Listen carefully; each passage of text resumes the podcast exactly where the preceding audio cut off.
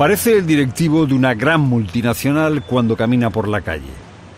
De esos que se ven habitualmente hablando por teléfono mientras se acercan a grandes rascacielos que nunca descansan, en los que las luces permanecen encendidas hasta en las madrugadas de los fines de semana.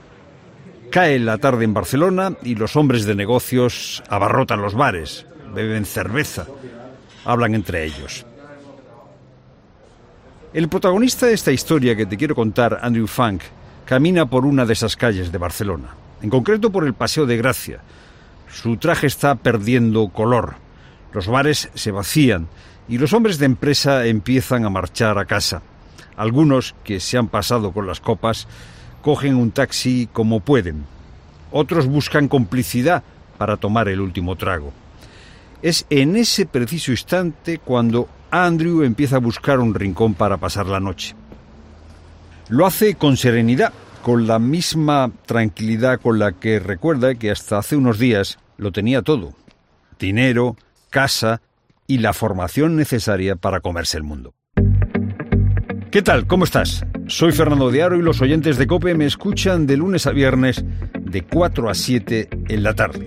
En ese programa cuento historias y busco respuestas a preguntas sobre lo que nos sucede, como por ejemplo la falta de empleo en España. La gran decisión de su vida. Un podcast original de Cope. Episodio 5. De eso te quiero hablar en los próximos minutos. De eso y de Andrew. Andrew tiene 40 años. La mitad de su vida la ha pasado en España. Hasta hace poco dormía, o al menos lo intentaba, en el frío de la calle. Durante los meses que duró esta etapa, quiso grabar lo que pasaba a su alrededor. Te voy a pedir que congelemos ese momento, el del fracaso, Andrew lo tenía todo. Tocó el cielo. Venía de Estados Unidos, de aprobar en solo tres años, tres años, imagínate, las carreras de filología inglesa y de economía. Además, lo hizo con buenas notas.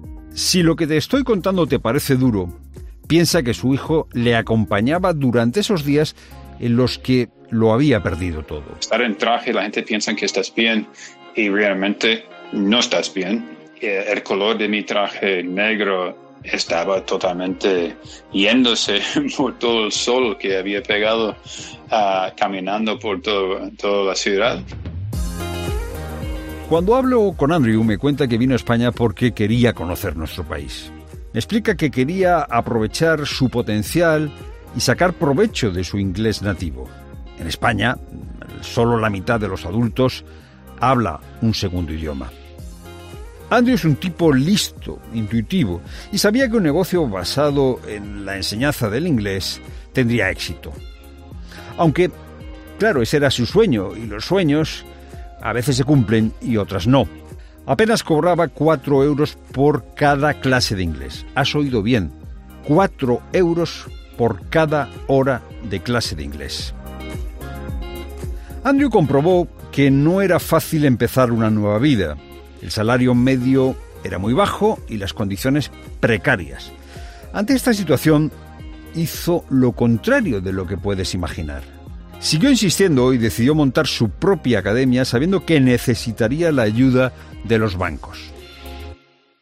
Entonces yo tenía clases privadas, particulares y después de las clases particulares um, lo que tenía era Vale, pues eh, alquilaba una pequeña espacio en el centro de negocios y después necesitaba más espacio, eh, crecimos más y era para eh, hacer el salto de algo pequeño algo un poco más grande.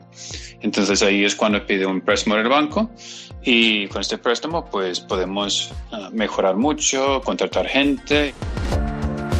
Andrew empezó a ver las cosas con más optimismo. Percibió que España era el paraíso en el que quería vivir y decidió dar un paso más.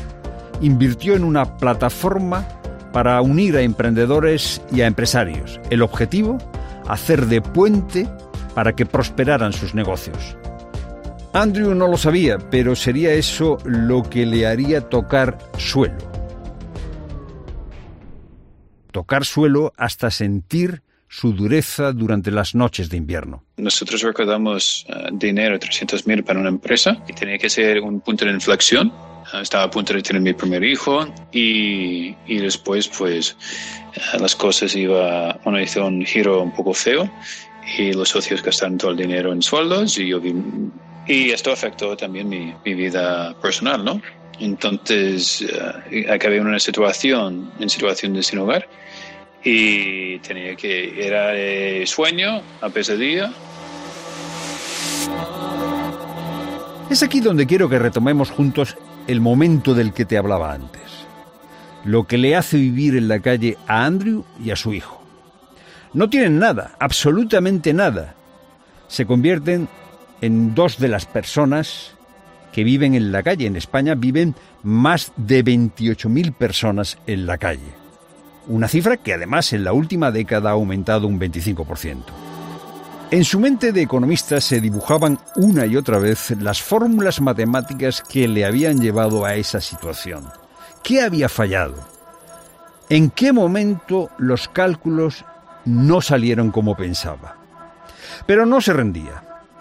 Mientras hablo con él, me desvela una de las frases que le permitió mantener la esperanza. Cuando pierdes casi todo, puedes hacer casi todo. Puedes hacer casi todo.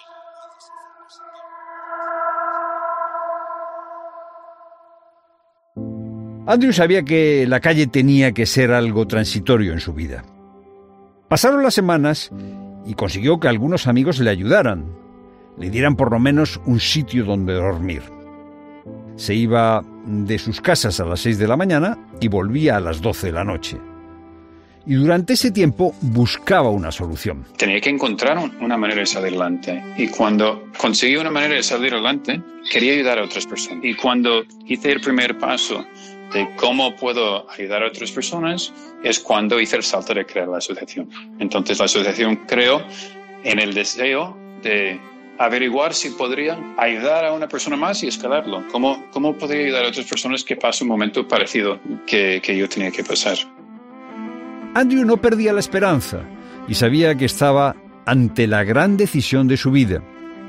En medio de la miseria tenía todo el tiempo del mundo y decidió crear algo que le permitiera salir adelante. Por eso desarrolló la asociación Homeless Entrepreneur, una asociación sin ánimo de lucro cuyo fin es apoyar y dar recursos a las personas sin hogar. Lo que quería Andrew era ayudar a la gente que, como él, Vivía en la calle y sufría la indiferencia de quienes paseaban a su lado y les convertían en invisibles. Andrew opta por el emprendimiento. Pasa a ser uno de los más de 3 millones de autónomos que existen en España y funda la asociación hace ahora nueve años. Desde entonces ha podido ayudar a 400 personas a mejorar su vida. 400 personas.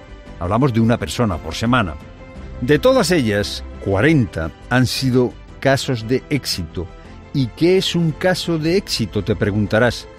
Pues gente que ha conseguido trabajo, vivienda, sobre todo la capacidad de inspirar a otras personas. Si pasan la selección, entran en el programa HELP. Te reciben apoyo de desarrollo profesional, formación, salud, um, vivienda, uh, legal, eh, comunicación, financiero y un mentor. Entonces, muy intenso y acompañamos a las personas y suelen conseguir trabajo entre tres y seis meses.